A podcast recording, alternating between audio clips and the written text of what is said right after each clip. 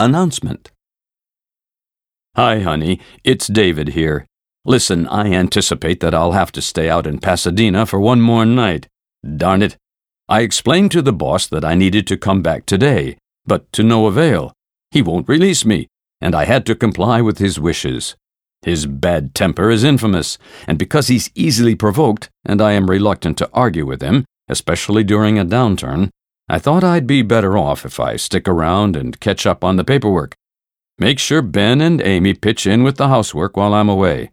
I'll take you out to dinner when I get back if you feel up to it. Bye.